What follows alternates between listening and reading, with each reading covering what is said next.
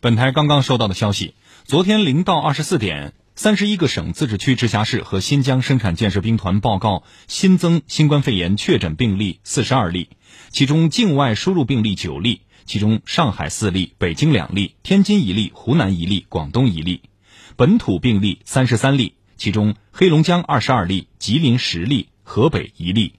无新增死亡病例，无新增疑似病例。截至昨天二十四点，据三十一个省、自治区、直辖市和新疆生产建设兵团报告，现有确诊病例一千六百一十四例，其中重症病例六十八例，新增无症状感染者十六例，其中境外输入六例，当日转为确诊病例五例，无境外输入。昨天零点到二十四点，北京市新增报告新冠肺炎境外输入确诊病例两例。本地确诊病例、疑似病例、无症状感染者和境外输入疑似病例、无症状感染者都没有新增报告。